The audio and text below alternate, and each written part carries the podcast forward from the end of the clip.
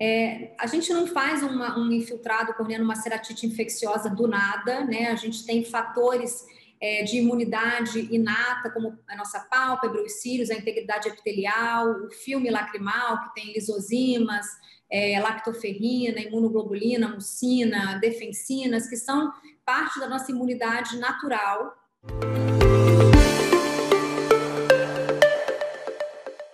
É, bom, então, ceratites infecciosas, elas são é, ainda né, uma causa importante de cegueira monocular, é considerada uma epidemia silenciosa em países em desenvolvimento,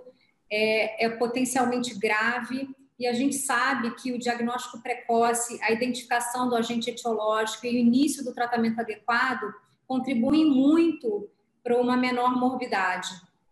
E as diversas etiologias, né, as bactérias, os vírus, os fungos os parasitas, eles causam quadros clínicos muito semelhantes, muitas vezes, e, e às vezes é difícil a gente só olhando, só examinando a lâmpada de fenda, a gente saber qual é o agente causador. Então, é, a gente vê, né, às vezes, quadros muito distintos, e em cada caso desse, o que fazer, né? É, a gente sempre tem uma hipótese diagnóstica que vai ser baseada na epidemiologia, então, naquela região, o que, é mais comum no nosso país, na nossa região, pacientes, usuários de lente de contato, enfim. A história clínica do paciente, que a gente tem que colher uma história detalhada, porque isso faz muita diferença, vou falar um pouco mais adiante sobre isso, e o exame clínico. Então, baseado nessas três, é, três coisas aqui, a gente vai chegar numa hipótese diagnóstica. No Brasil, né, a, a, etiologia mais comum é bacteriana, disparada a, a causa mais comum. É, dentro das bactérias, a gente tem os gram-positivos sendo os, os, responsáveis pela maior parte das ceratites infecciosas,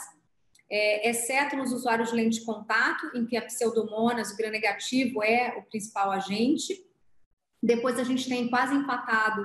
fungo e parasita, né, fungo e acantameba, e é, tem um percentual aí de culturas que vêm negativas, e aí aqui é porque ou é, ou é vírus, ou foi material insuficiente, inconclusivo, enfim, ou porque era realmente uma, não era uma úlcera infecciosa.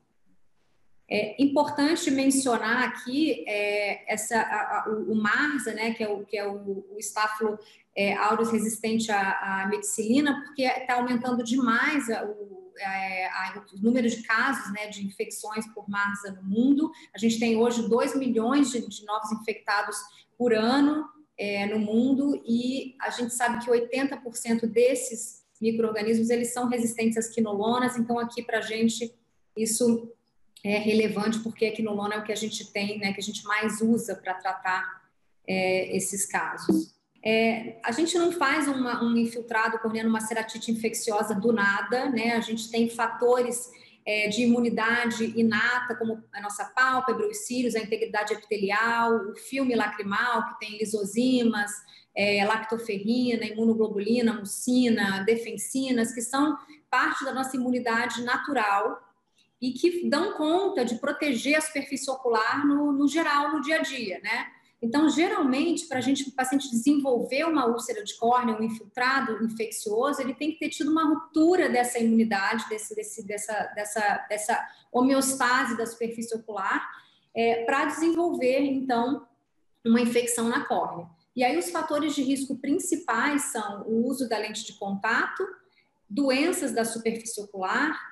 então, pacientes é, com olho seco severo, é, com trauma ocular, uso crônico de corticoide ou é pós-cirurgia ocular. A anamnese é extremamente importante para auxiliar a gente aqui numa hipótese diagnóstica. Então, a gente saber a idade, o sexo, a ocupação do paciente, o tempo de evolução. A gente sabe que uma úlcera bacteriana ela pode evoluir é, em horas, às vezes, né, de um dia para o outro, o paciente dorme bem, acorda com o olho vermelho, é, ou então ao longo do dia, amanheceu bem, no final do dia está péssimo. E a gente sabe que uma úlcera fúngica, por exemplo, por acantameba, ela pode né, ser um quadro arrastado, às vezes, por mais de um mês, né? Aquele, aquela coisa vindo piorando aos pouquinhos. Então, o tempo de evolução é, é muito importante.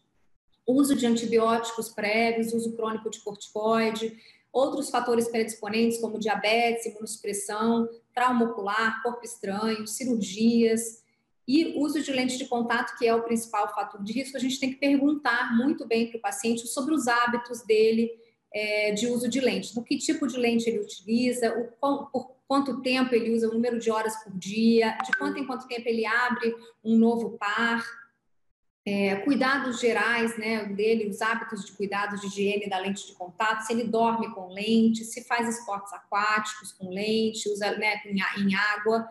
E aqui lembrar de, de, falar, eu sempre lembro, porque sauna, às vezes o paciente não sabe, mas a sauna tem aquela né, água em suspensão, então tem que tomar cuidado, tudo isso tem que ser falado, o paciente tem que ser bem orientado. É, em relação ao exame clínico, a gente vai avaliar a cuidade visual, ectoscopia é importante, então às vezes olhar faces do paciente, a frequência do piscar, tem algumas doenças como, por exemplo, o Parkinson, Alzheimer, que você tem uma diminuição da frequência do piscar, fechamento palpebral incompleto, avaliar a pálpebra do paciente, se tem meibomite, é, né, blefarite, conjuntiva, esclera, isso tudo na, na ectoscopia. Depois testar, obviamente, se a gente está desconfiando de um herpes, a gente vai testar a sensibilidade corneana, corneana eu coloco sempre antes, porque é importante os residentes lembrarem, não, não, caírem, não criarem aquele hábito de colocar o colírio anestésico antes de examinar o paciente, porque se você depois quer testar a sensibilidade, você não consegue, tem que botar o paciente para esperar lá fora né, um tempão, para depois testar de novo, enfim. Então, sempre examinar primeiro o paciente, testar a sensibilidade e depois, então, pegar o colírio anestésico. E aí a gente vai avaliar pálpebras, filme lacrimal, é um paciente que tem um bom filme lacrimal, que tem uma boa superfície, uma superfície ocular saudável, o aspecto da lesão em si, então tem o epitélio, ele está presente, está ausente,